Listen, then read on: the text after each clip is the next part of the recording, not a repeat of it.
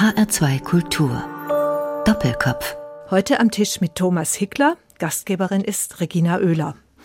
Wie verändern Lebewesen dieser Welt das Klima? Und wie verändert sich das Leben auf dieser Welt, wenn sich das Klima ändert? Es sind wirklich große Fragen, die Professor Thomas Hickler interessieren, und es sind wirklich globale Fragen. Und dabei denkt er nicht nur geografisch in ganz weiten Räumen, sondern auch zeitlich. Er geht mit seiner Forschung zurück in die Geschichte, Millionen von Jahren zurück in die Geschichte, um genauere Klimamodelle für die Zukunft entwerfen zu können. Thomas Hickler gehört zu den führenden Klima- und Biodiversitätsforschern. Er arbeitet für den Weltbiodiversitätsrat und er hat nicht nur den aktuellen Bericht des Weltbiodiversitätsrats mitformuliert, sondern auch die Stellungnahme der Scientists for Future, mit der sie die Fridays for Future Bewegung unterstützen. Thomas Hickler ist also auch ein Scientist for Future. Er arbeitet und denkt global, ist aber regional verwurzelt. Er arbeitet am Senckenberg Biodiversität und Klimaforschungszentrum, Big F. Er leitet da das Data und Modeling Center. Wir werden später darüber reden, was das bedeutet. Und er hat einen Lehrstuhl an der Goethe-Universität für Biogeographie. Schön, dass Sie sich die Zeit nehmen für unser Gespräch, Thomas Hickler. Vielen Dank für die Einladung. Ja, Sie forschen und sie beraten viele Menschen in der Politik, in der Wirtschaft, in der Wissenschaft. Sie halten viele Vorträge über Biodiversität und Klimawandel. Zum Beispiel vor kurzem bei der Tagung Aufbruch in die Gegenwart des Instituts für sozialökologische Forschung. Und bei Ihren Vorträgen, da zeigen Sie dann manchmal auch ein Foto, das zeigt ein Mädchen im Bärlauchwald. Und dieses kleine Mädchen, das ist Ihre Tochter. Was hat so ein Familienbild in dem wissenschaftlichen Vortrag, den Sie halten, zu suchen, Thomas Hickler?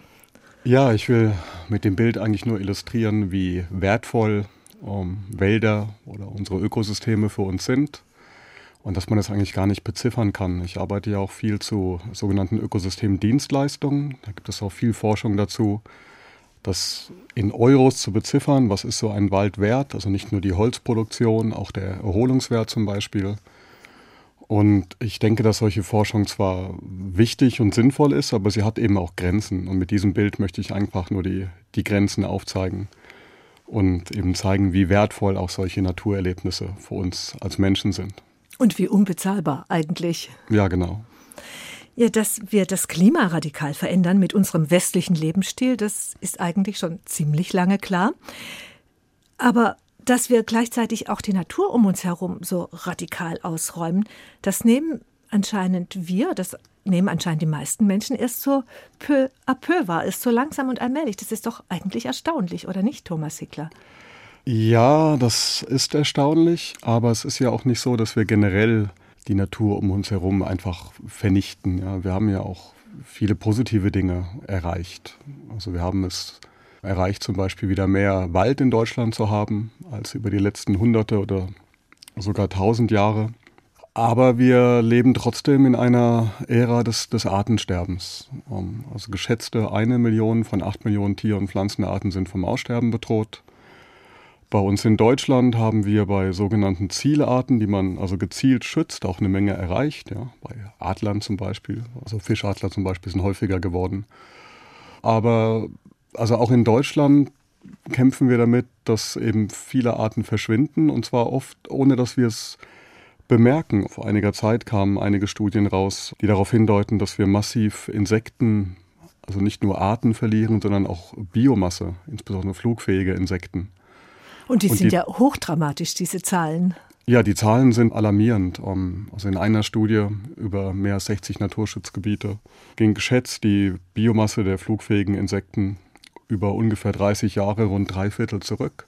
Also da haben wir jetzt nur noch ein Viertel der Insekten, die äh, in der Kindheit der jetzt 40 bis 50-Jährigen da waren. Ja, aber das, also das ist ja nicht Artenvielfalt, das ist Biomasse, ja. Also vielleicht sind auch einige sozusagen schwere Insekten weniger geworden.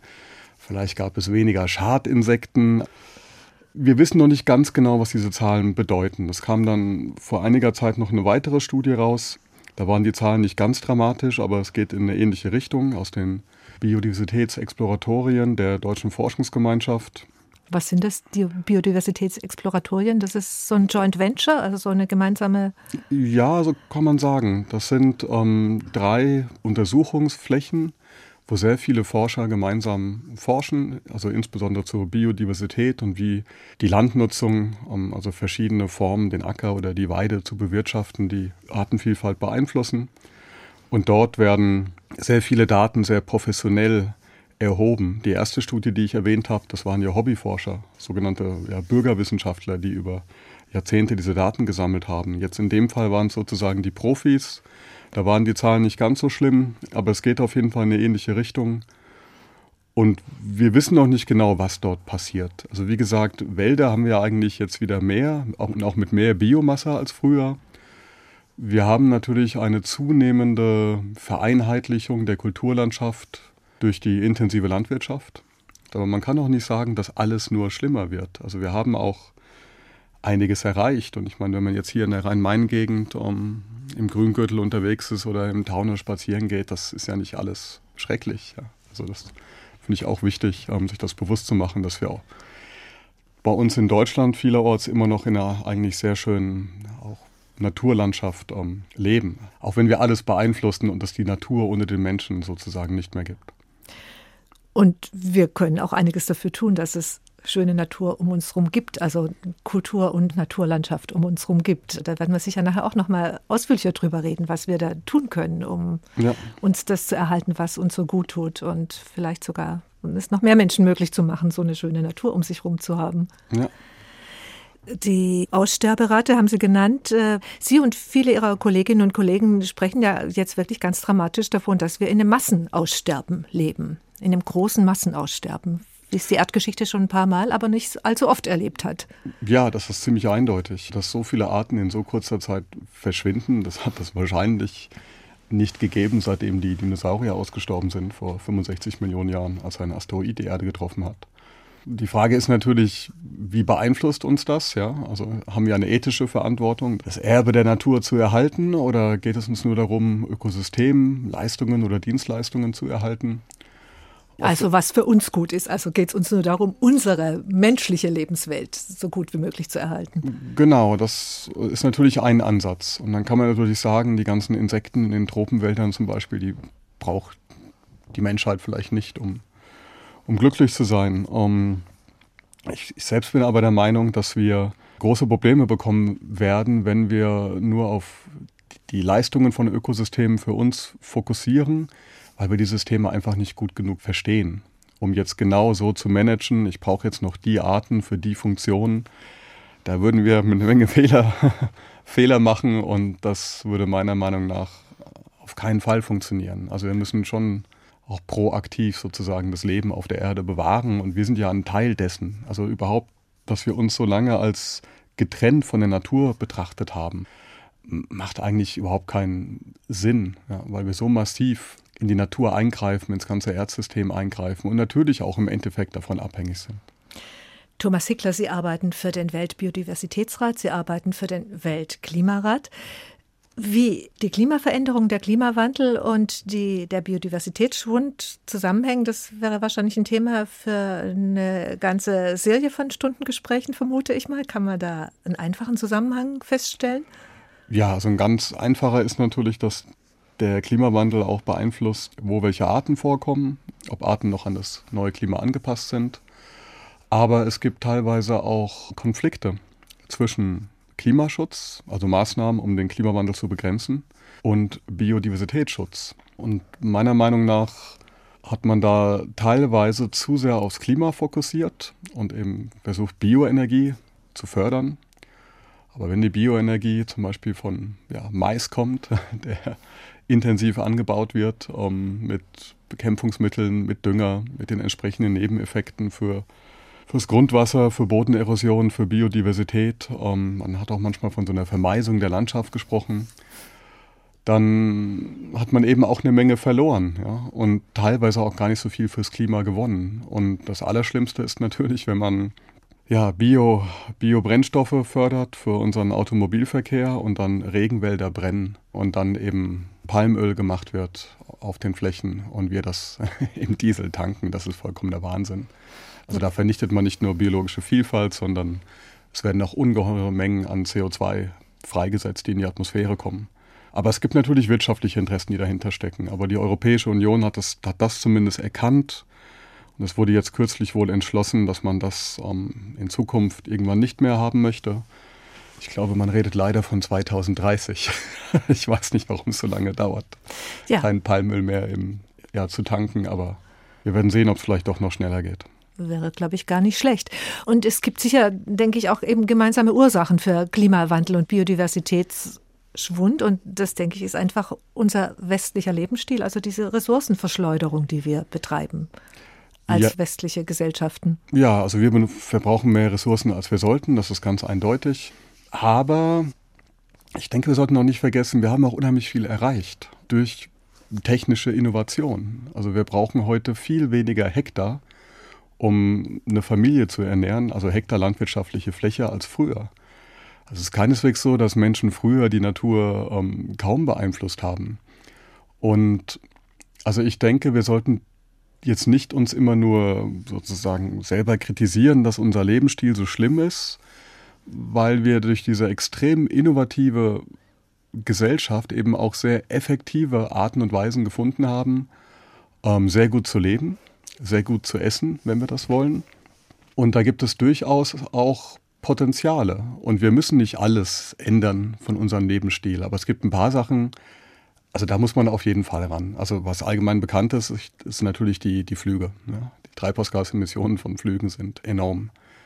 Aber ich denke, wir müssen unseren Lebensstil nicht vollkommen ändern. Und wir sollten durchaus auch stolz auf die Errungenschaften unserer Zivilisation sein und die enormen Möglichkeiten, die wir, die wir in Zukunft haben. Also wir können nicht zurück zu irgendeinem früheren Zustand. Wir brauchen auf jeden Fall nach wie vor Innovation und Entwicklung und globale Zusammenarbeit.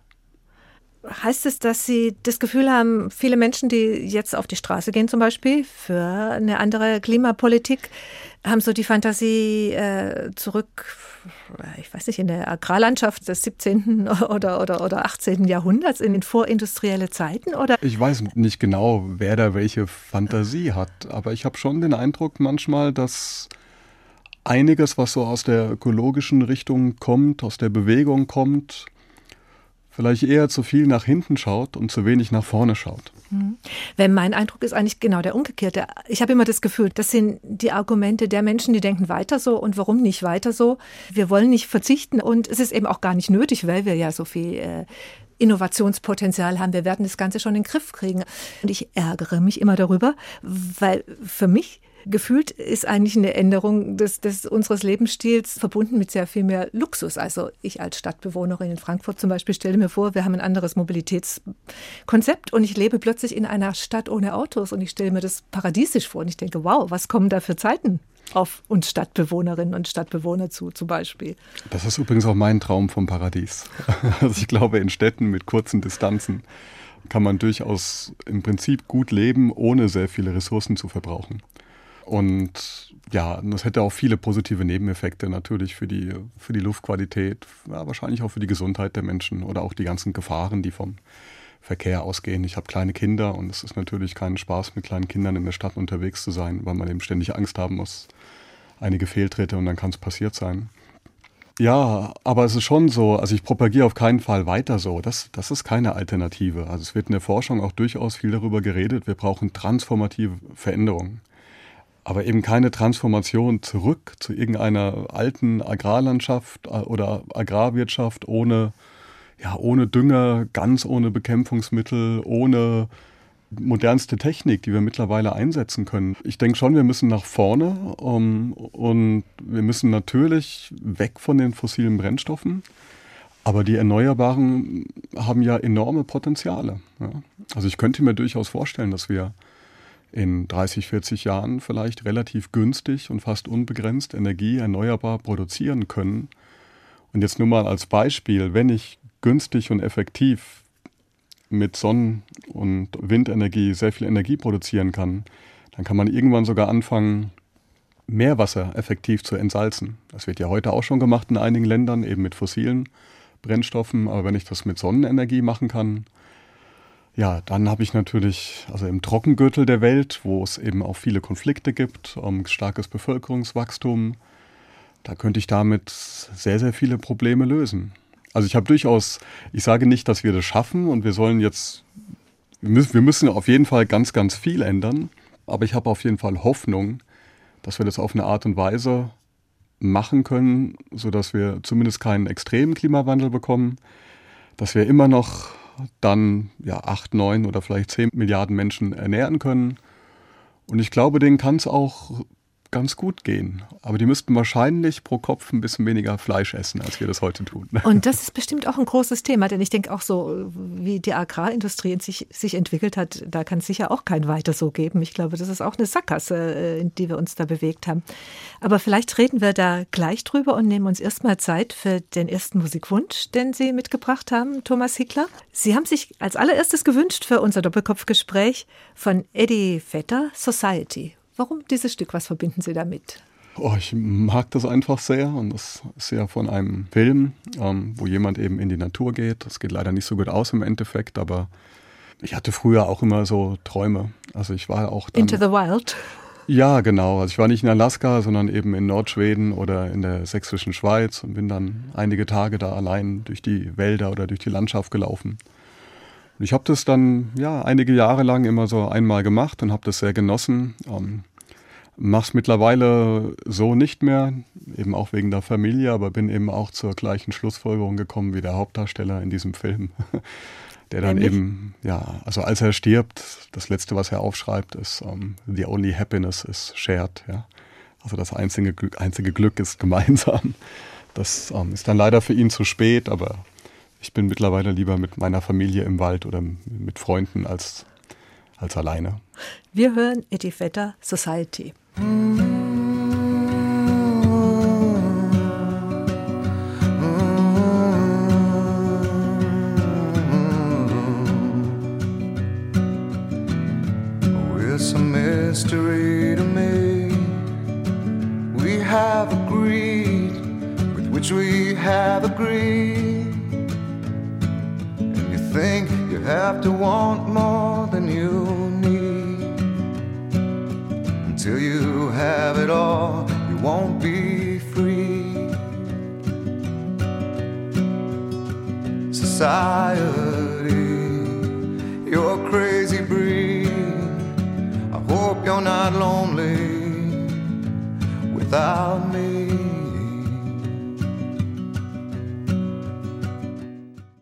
Society. Sie hören den Doppelkopf Heute mit dem Frankfurter Biodiversitäts- und Klimaforscher Professor Thomas Hickler, der für den Weltbiodiversitätsrat arbeitet und das Engagement von Fridays for Future unterstützt.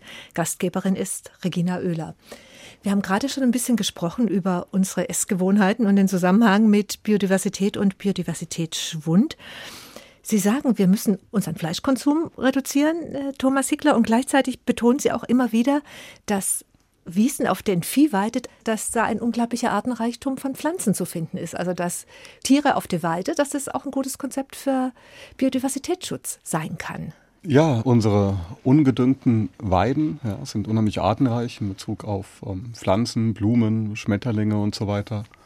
Und auch viele unserer Naturschutzgebiete sind ja diese alten Kulturlandschaften, die eigentlich durch das Vieh offen gehalten wurden, ja, wie die Lüneburger Heide zum Beispiel oder Kalkmagerrasen auf der Schwäbischen Alb. Und die sind eben sehr artenreich, ja, auch sehr, sehr schön. Und auch die Weiden in Alpen kennen ja alle, auf den Almen. Und ich denke, man, man vergisst es oft, wenn man jetzt einfach sagt, klar, ja, wir müssen weniger Fleisch essen. Aber man sollte vielleicht darauf achten, dass man eben beide Fleisch isst. Ja? Und kein, jetzt nicht nur Fleisch aus dem Stall, wo die Tiere nie das Sonnenlicht gesehen haben man muss so ein bisschen wegkommen von diesem Schwarz-Weiß, immer, immer schlecht oder immer, immer gut. Ähm, die Zusammenhänge sind oft sehr, sehr komplex. Ja. Aber diesen Konsum, den wir haben, also jeden Tag Fleisch, das ist ja auch gesundheitlich überhaupt nicht gut. Also es gibt ja gar keinen Grund, so viel Fleisch zu essen, als, also ich empfinde es immer als eine schlechte Gewohnheit. Ja, ich denke, wir, wir sollten darunter aus vielen Gründen. Aber es braucht auch nicht jeder Vegetarier werden. Ähm, ein bisschen weniger wäre schon, schon wichtig. Insbesondere, weil eben auch der Rest der Welt reicher wird und auch mehr essen möchte. Und es ist ganz klar, also die, der Flächenverbrauch in Tropen, also insbesondere in Südamerika, ähm, die brennenden Regenwälder, da ist Fleischkonsumtion ein wichtiger Faktor, wenn nicht sogar der Hauptfaktor. Und natürlich auch indirekt sozusagen durch, durch unsere Fleischindustrie, weil eben Futtermittel von dort importiert werden. Sie beschäftigen sich ja mit dem Modellieren der globalen Fragen. Ja, das stimmt. Aber also viele der Anwendungen sind natürlich regional. Also wir arbeiten, also gerade auch wenn es um Beratung von Betroffenen oder Politik geht, dann arbeiten wir natürlich regional vor Ort. Ja. Und Sie haben zum Beispiel ein Forschungsprojekt im Stadtwald. Ich weiß nicht, ob wir im Frankfurter Stadtwald. Ja. Vielleicht haben wir nachher noch Zeit, drüber zu reden. Und Frankfurt ist ja eigentlich auch Ihr Lebenszentrum, Thomas Hickler. Sie sind in Frankfurt geboren, 1972. Sie sind in Frankfurt Höchst zur Schule gegangen, ins Gymnasium gegangen. Sie haben vorher schon ein bisschen erzählt von Ihren Vorlieben, Expeditionen in die Wildnis zu machen als, als junger Mensch. War das auch schon eine naturnahe Kindheit? Äh, war da Natur schon was Wichtiges für Sie als Kind, als Schüler? Das kam tatsächlich relativ spät. Ähm, also wir waren immer viel mit der Familie draußen im, im Taunus, ähm, aber eher so kurze Besuche. Aber dass ich dann wirklich angefangen habe, also auch zu wandern, auch mehrere Tage, das kam erst so mit ja, 16, 17. Das heißt, ich habe jetzt nicht so einen Hintergrund wie andere, die irgendwie in der ja, Bund Naturjugend waren oder so. Das um, ähm, kam wirklich relativ spät bei mir. Ja. Und Sie haben dann auch gar nicht sofort Biologie studiert, sondern sich zum Industriekaufmann ausbilden lassen. Warum das? Ja, das ist eine gute Frage. Ähm, warum habe ich das getan? Ja, ich dachte halt, also es war ja auch in der chemischen Industrie bei der damaligen Höchst AG. Ich dachte irgendwie so, wollte irgendwie verbinden, Naturwissenschaft, Ökonomie. Ja, erstmal ein bisschen Geld verdienen, zu Hause ausziehen können, war auch ein Vorteil. Es, ich war dann erheblich glücklicher, als ich an die Uni gegangen bin. Aber ich, die Lehre war auch eine schöne Zeit. Ich habe dabei viel gelernt, ähm, nette Leute kennengelernt. Also ich möchte es nicht missen, aber im Nachhinein weiß ich auch nicht, ob ich es nochmal machen müsste. Ja. Und heute machen Sie Lehre anderer Art, bieten Sie an, an der Goethe-Universität zum Beispiel. Und dann hat sie es äh, nach Schweden verschlagen, an die Universität Lund. Da sind Sie lang geblieben, haben Ihr Examen gemacht, Ihre Doktorarbeit geschrieben, weiter geforscht dann. Was hat Sie in Lund gehalten, in Schweden gehalten? Oh, das war eine Reihe von Zufällen, würde ich sagen. Als ich nach Schweden gegangen bin, war ich vorher noch nie in Schweden und ich dachte mir, zehn Monate als Austauschstudent kann man es überall aushalten. Hatte natürlich schon noch ein bisschen Lust auf Schweden, viel Natur und so. Und dann hat sich einfach ja, eine Reihe von Zufällen. Da hat sich eine Möglichkeit ergeben für eine Doktorarbeit. Dann gab es Möglichkeiten weiterzumachen. Und dann nach einigen Jahren wird es natürlich auch irgendwann ein Zuhause und ich habe mich wohlgefühlt. Ähm, ich spreche auch fließend Schwedisch. Habe dann meine spätere Frau irgendwann getroffen. Ist sie Schwedin? Ja, sie ist Schwedin. Mhm. Ja. Mhm. Sie kommt aus Lappland. Und ich habe mich da sehr, sehr wohl gefühlt. Ähm, Schweden ist ein schönes Land und auch, also schon die Gegend, Lund, das ist alles sehr schön dort. Ähm, nur der Sommer ist eben sechs Wochen kürzer als hier. Also Frankfurt hat auch Vorteile. Ja, und 2010 kam ja dann auch der Ruf zurück nach Frankfurt an Senckenberg und auf den Lehrstuhl für quantitative Biogeographie an der Goethe-Universität. Sie haben Familie, Sie haben vorher schon ein bisschen erzählt, zwei Kinder, sieben und neun. Und wenn ich richtig gerechnet habe, sind die dann auch Frankfurter. Die Kinder sind dann in Frankfurt zur Welt gekommen. Ganz genau, ja. Und die klassische Frage ist natürlich, wie vereinbaren Sie Kinder und Beruf und Karriere? Ja, ich versuche so wenig zu arbeiten wie möglich, was äh, nicht so einfach ist, wenn man eben auch sehr an seiner Arbeit hängt. Ja? Also die Arbeit ist einfach auch meine Passion. Ja, wie vereinbare ich das? Ich versuche einfach die Arbeit zu begrenzen. Das gelingt mir oft eher schlecht, aber ja, ich, also ich versuche eben auch eben nicht abends oder am Wochenende zu arbeiten, sondern dann eher Zeit für die Familie zu haben und dann im Büro aber Vollgas zu geben. Ja, und ich, ich versuche auch, ich reise, glaube ich, auch relativ wenig im Vergleich zu einigen meiner anderen Kollegen. Also die Reisetätigkeit ist ja leider ein Nebeneffekt auch in der Forschung.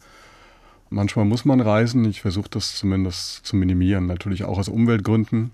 Aber das führt natürlich auch zu gewissen Kollateralschäden. Also wenn man dann immer nur online dabei ist, ähm, klar, wenn man die Leute sehr selten, also gerade bei internationalen Kollaborationen mit neuen Partnern, wenn man sich dann sehr selten oder gar nicht trifft, das macht es nicht nur einfacher, aber mit jetzt ja, moderner Technik kann man eigentlich auch sehr gut zusammenarbeiten, ohne dass man sich trifft. Man braucht wahrscheinlich so eine Mischung einfach dann ab und zu doch mal den Kontakt, den persönlichen. Ja, ganz genau. Ja, ja. Mhm.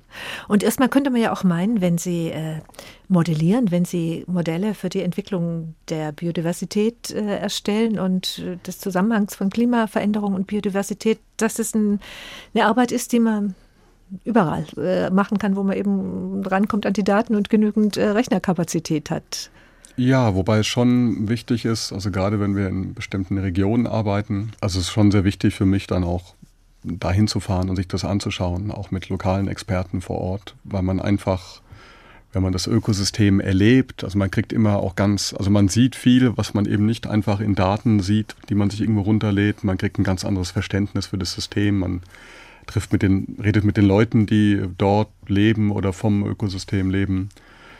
Das ist schon sehr wichtig. Ähm, also ich bin dann schon auch relativ viel draußen und wir arbeiten ja viel zusammen mit Kollegen, die dann eben messen draußen. Also oft ist die Arbeitsteilung so, einige messen, wie die Bäume wachsen oder wie sie Wasser aufnehmen und wir machen dann Computermodelle oder andere messen, wie das Ökosystem CO2 aufgibt oder abnimmt. Und dieses draußen im Gelände sein ist schon ein ganz wichtiger Aspekt. Ja. Und Sie machen dann zum Beispiel Computermodelle, wie sich das Wachstum verändert, wenn äh, die Verfügbarkeit von Wasser sich ändert oder? Ganz genau, ja.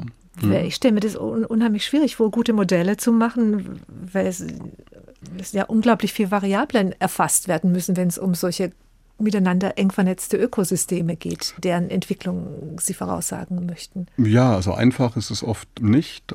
Aber wir arbeiten da auch in internationalen Konsortien zusammen, wo eine große Anzahl von Forscher verschiedene Aspekte von solchen Modellen entwickelt. Und man teilt dann in der Regel diese Entwicklungen miteinander, also sozusagen Open Source. Das heißt, man muss nicht immer alles neu entwickeln. Und es gibt eben einen sehr starken Trend dahin, dass man mehr da auch international zusammenarbeitet, ähm, dass sehr viel Satellitendaten ver verfügbar sind. Also eine unglaubliche Entwicklung in dem Bereich. Und dadurch, dass man das eben nicht alleine macht oder nur mit der eigenen Arbeitsgruppe, sondern in Teams zusammenarbeitet, gibt es da schon eine rasante Entwicklung und man kann einiges erreichen. Aber klar, also eine, eine endgültige Voraussage ist immer schwierig, um, unter anderem, weil ja auch die Spannbreite bei den Klimaszenarien sehr, sehr groß ist. Ne? Also jetzt nicht nur abhängig davon, wie viel Treibhausgase wir emittieren, selbst wenn wir das wissen, gibt es immer noch eine nicht unerhebliche Unsicherheit. Und gerade jetzt bei uns in der Rhein-Main-Gegend wird natürlich ein großes Thema werden.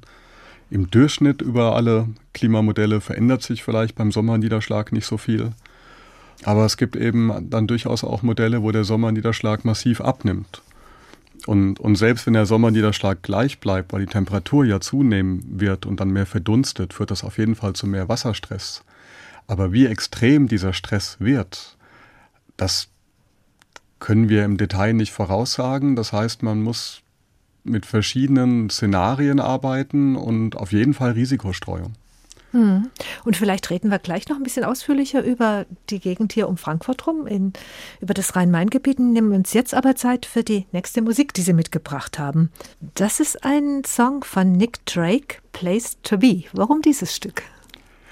Oh, ehrlich gesagt, ich, ich mag den einfach. Ich weiß gar nicht so genau, um was es in dem Song geht. Klingt auf alle Fälle gut, Place to Be.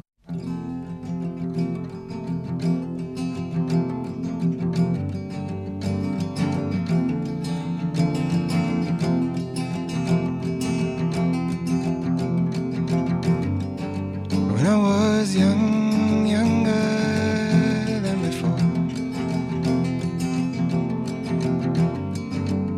saw the truth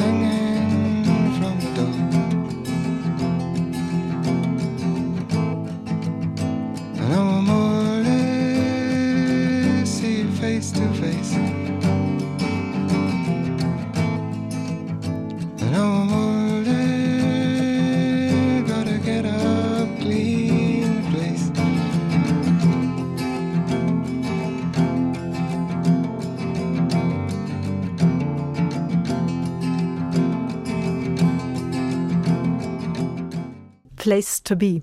Sie hören den Doppelkopf in HR2 Kultur. Heute zu Gast ist Professor Thomas Hickler, Senckenberg-Wissenschaftler und Scientist for Future.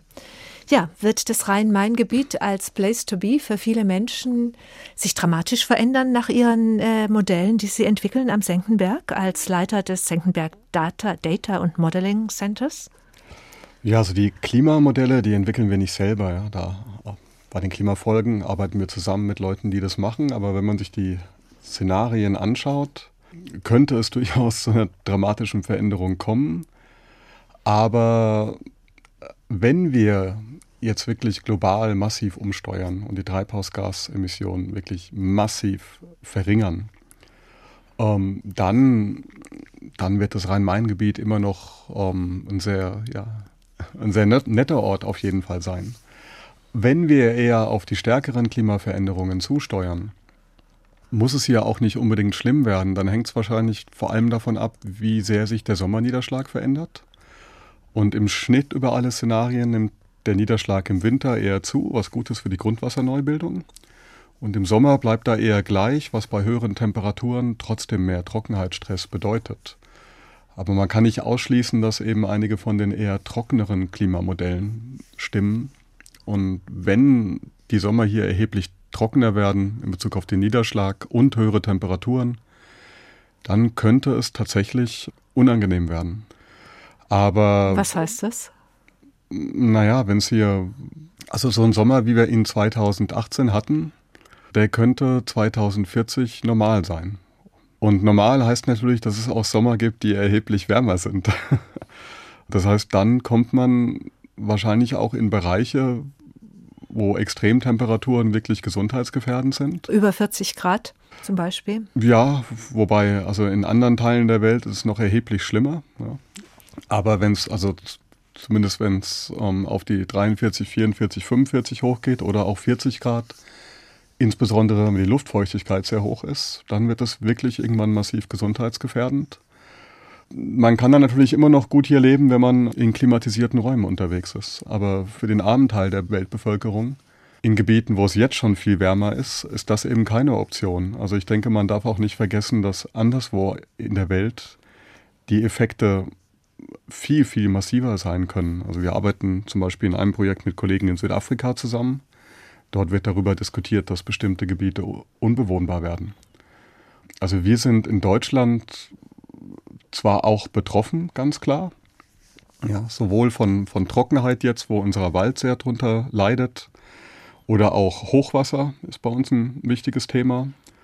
Aber im Vergleich zu vielen anderen Ländern oder Menschen geht es uns hier noch relativ gut, weil wir eben so ein, ja, so ein mittelmäßiges Klima haben, nicht zu extrem, nicht zu trocken, nicht zu heiß, noch relativ viel Niederschlag. Ähm, also anderswo wird es, ähm, ist es schlimmer. Viel drastischer. Und dann, wenn man dann dran denkt, wenn der Meeresspiegel noch weiter steigt, dann werden ja wirklich ganz, ganz viele Bereiche auf der Welt überschwemmt. Das wird langfristig ein Riesenproblem werden. Ich glaube, das ist leider noch nicht ganz angekommen, was da auf uns zurollt. Das geht langsam, und nach unseren Standardmodellen, also maximal einen Meter bis zum Ende des Jahrhunderts, ja, wenn wir Glück haben, vielleicht sogar nur 20 Zentimeter als globaler Mittelwert. Aber es wird zunehmend in Frage gestellt, ob dieser Meter wirklich das Maximum ist oder ob es da Prozesse gibt, die in den Modellen nicht drin sind. Also man spricht dann von bis zu anderthalb Metern. Aber das geht ja weiter nach 100 Jahren. Ja. Und wir wissen es aus der Paläoforschung über die Vergangenheit, dass wir in einem auch nur etwas wärmeren Klima einen Meeresspiegel langfristig haben. Die Eismassen schmelzen sehr langsam, aber langfristig reden wir da über ein paar Meter. Und das wird natürlich die Karte der Welt neu zeichnen. Ein paar Meter höherer Meeresspiegel, das ist eigentlich unvorstellbar. Ja, und genau, aber das, das, also eigentlich, wenn wir jetzt nicht wirklich massiv umsteuern, ist eigentlich nicht die Frage, ob das passiert, sondern wann. Aber wann kann in dem Fall eben auch 1000 Jahre oder mehr bedeuten. Also da ist, ist es leider sehr schwer abzuschätzen, wie lange es dauert, bis sozusagen die Eismasse auf diesem Planeten im Gleichgewicht mit dem neuen Klima ist. Und um sowas besser zu verstehen, schauen Sie sich Zeiträume an vor unvorstellbar langer Zeit. Ja, also wir gehen teilweise auch Tausende, Hunderttausende oder sogar in einigen Fällen Millionen von Jahren zurück. Unter anderem eben, um mehr über das Klimasystem zu lernen, als die CO2-Konzentration in der Atmosphäre höher war oder so hoch war, wie sie vielleicht in 100 Jahren ist, wenn wir denn so weitermachen würden wie bisher. Natürlich ist Klimawandel nicht nur CO2, ja, das ist ein Faktor von vielen. Aber man kann zumindest so viel aus der Vergangenheit lernen, dass wir unseren Klimaszenarien für die Zukunft natürlich nur trauen sollten, wenn sie auch die Muster und die Veränderungen in der Vergangenheit abbilden können. Das heißt, es geht da auch viel um Testen von Modellen. Wobei dann vielleicht doch jetzt in den letzten Jahrhunderten nochmal andere Faktoren reinkommen und gewichtet werden müssen, die es früher nicht gab? Ja, natürlich. Also das vieles ist heute anders, aber das versucht man auch. Also gerade die Landnutzung ist natürlich ein wichtiger Faktor, also auch die Sonnenaktivität, ähm, Vulkanausbrüche. Es, also es gibt viele Faktoren, die sich da verändern, die man auch versucht zu berücksichtigen. Und jetzt, um vielleicht auch mal ein bisschen positiv zu sein, ich habe schon auch durchaus die Hoffnung und glaube fest daran, dass diese allerextremsten Klimaszenarien in Bezug auf unsere Treibhausgasemissionen, also man hört ja immer, wir sind auf dem Weg zu dem schlimmsten Szenario oder sogar eher noch schlimmer. Ich glaube persönlich, dass wir so dumm nicht sein werden und dass wir die Innovationskraft besitzen, diesem Pfad auf jeden Fall nicht zu folgen. Das heißt nicht, dass Klimawandel kein Problem ist. Also auch wenn das Weltklima sich nur um sagen wir mal zwei, zweieinhalb Grad erwärmt, ja, dann sind das immer noch erhebliche Herausforderungen. Ähm, aber ich glaube zumindest, dass ähm, wir dürfen nicht aufgeben und einfach ak akzeptieren, dass wir auf diese allerschlimmsten Szenarien zurollen. Denn eine globale Erwärmung von im schlimmsten Fall vier, fünf, vielleicht sogar ein bisschen mehr Grad, das, das kann man sich kaum vorstellen, was das wäre. Ja. Also vielleicht mal als, als Vergleich, wie sah die Welt aus, als sie fünf bis sechs Grad kälter war als heute. Das war die letzte Eiszeit. Tja. Da hatten wir um Frankfurt herum eine Mammutsteppe. Also es ist ein ganz anderer Planet. Aber wie gesagt, ich denke, da muss es auch nicht hinkommen. Also wir, wir haben die Innovationskraft und es wird jetzt heute schon global mehr in erneuerbare Energiequellen investiert als in fossile Energieträger. Aber gleichzeitig muss man dann schon immer mithören, weiter so geht nicht. Nein, weiter so geht nicht. Aber warum auch weiter so? Natürlich müssen wir uns ständig anpassen, ständig hinterfragen, wie wir leben, was für Lösungen wir benutzen. Und wir dürfen dabei nicht vergessen, dass wir in einer Welt leben, die sich so schnell verändert wie noch nie zuvor. Ja, also vor allem durch den globalen Handel, durch den globalen Austausch von Informationen über das Internet, wo eben auch Innovation sich wahnsinnig schnell verbreitet über den Klimawandel natürlich, um, darüber, dass ja, politische Entscheidungen wie eine veränderte Politik in Brasilien führt dann innerhalb von wenigen Wochen dazu, dass Regenwälder auf einer, also auf einer Skala brennen, dass es wirklich einen Effekt hat auf die Treibhausgasemissionen von Brasilien. Das heißt, wir haben große Möglichkeiten, aber weil das alles gerade so schnell geht, müssen wir auch wirklich aufpassen, dass wir keine Fehler machen ähm, Investitionen in falsche Technologien, die eben uns große Probleme machen werden. Also vor dem Hintergrund dieser schnellen Veränderungen, ja, auf keinen Fall weiter so, aber auch nicht zurück jetzt in die Steinzeit oder ins 17. Jahrhundert oder in irgendeine alte, urtümliche Form des Lebens im Einklang mit der Natur. Das geht nicht mit 709 Milliarden Menschen. Wir brauchen Innovationen, wir brauchen moderne Pflanzenzüchtung. Und wir bräuchten auch eine, eine, Menge Technik, um zurückzukommen in die Steinzeit. Also es stelle mir gar nicht so einfach vor, da zurückzukommen. Ja, ja, ja, klar, das auch, genau. Aber ich glaube, wir brauchen auch mehr Ehrfurcht vor der Natur. Also mit diesem reinen, irgendwie technischen Blick auf die Natur und die Ökosystemleistungen. Ähm, wir sind Teil dessen. Ja. Und außerdem ist es doch eigentlich klar, was irgendwie wenig so in der gesellschaftlichen Debatte ist, meiner Meinung nach. Ich meine, was macht uns denn eigentlich am glücklichsten? Also meine Erfahrung ist, nicht nur von mir selbst, sondern auch von Freunden und Bekannten, einfach draußen in der Natur, im Wald sein, dann sind alle, alle glücklich. Ja. Das kostet nicht viel. Man kann in Frankfurt sogar mit dem Fahrrad hinfahren oder mit der U-Bahn. Also Glück muss nicht teuer sein. Aber wir brauchen Innovationen, um zumindest alle satt zu machen auf diesem Planeten. Ja. Und um dieses Glück des in Waldgehens weiter bewahren zu können. Also wir haben vorher ganz kurz angesprochen, Sie machen eine Studie zum Frankfurter Stadtwald und Sie haben im Vorgespräch gesagt, Thomas Hickler, dem geht es gar nicht gut, dem Frankfurter Stadtwald. Ja, das ist jetzt aufgrund der Trockenheit.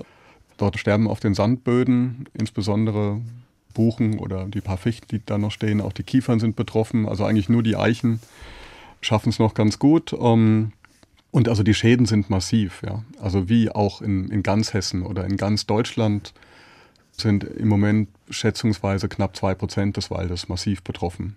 Das ist schon erheblich. Das gab es so noch nicht.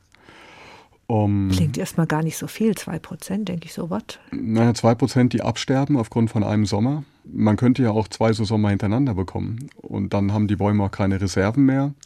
Und 2% als Durchschnitt, also es gibt Gegenden, wo es erheblich mehr ist.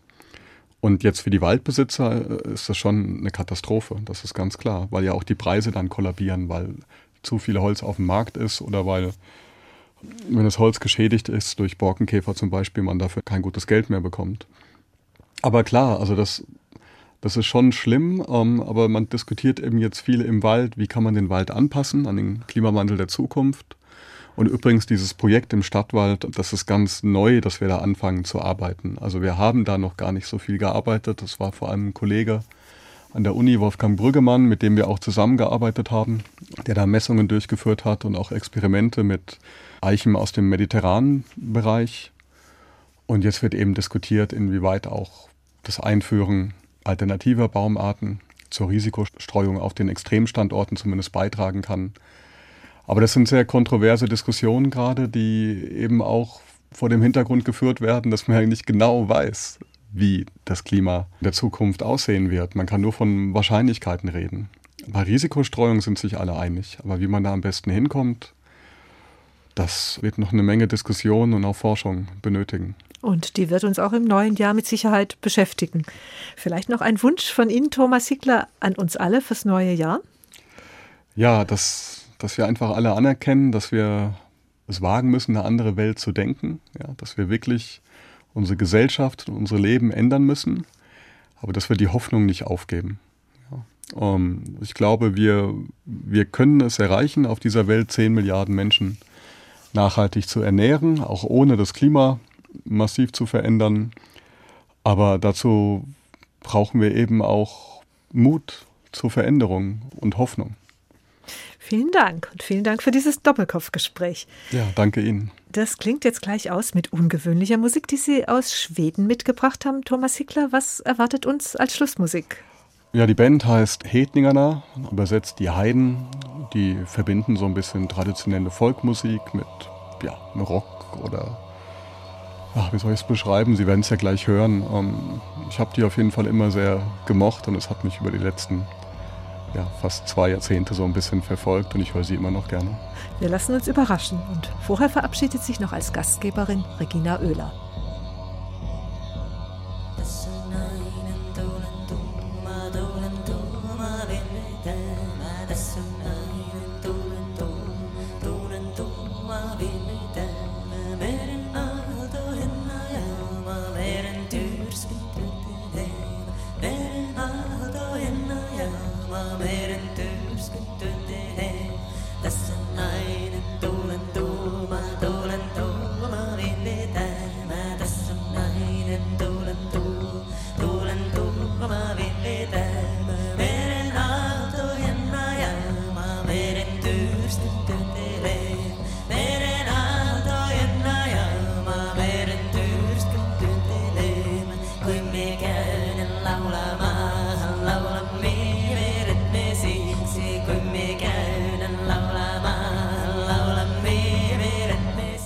Das war HR2 Kultur Doppelkopf. Aus urheberrechtlichen Gründen müssen wir Musiktitel in unserem Podcast-Angebot ausblenden.